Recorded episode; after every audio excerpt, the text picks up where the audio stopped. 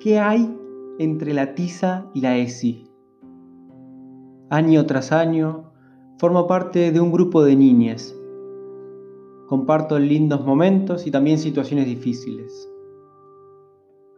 Sé de sus gustos y en base a ellos, en base a ellas, veo cómo se van constituyendo subgrupos.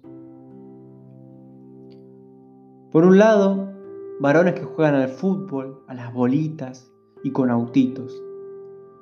Por el otro lado, niñas que juegan a la soga, con figuritas, al elástico, y que comparten corios creadas por ellas. Pero, ¿qué sucede con él o con la o con las niñas que piensan, sienten o actúan distinto? Aquellas niñas que no tienen los mismos gustos, que no tienen los mismos intereses. ¿Qué pasa? ¿Qué sucede con ellos? ¿Qué sucede con ellas? Les observo deambular solos, en soledad, en soledad en el recreo.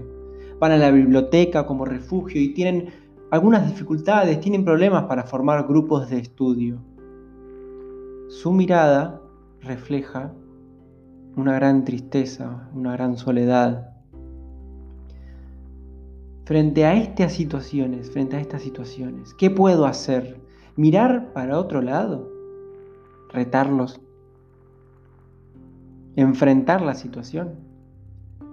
Creo en la posibilidad de crear espacios de reflexión y pensar en la inclusión de todas las opiniones y de todas las necesidades de los alumnos, de las alumnas, sobre las relaciones igualitarias entre varones y mujeres, sobre los daños causados por los prejuicios, los prejuicios.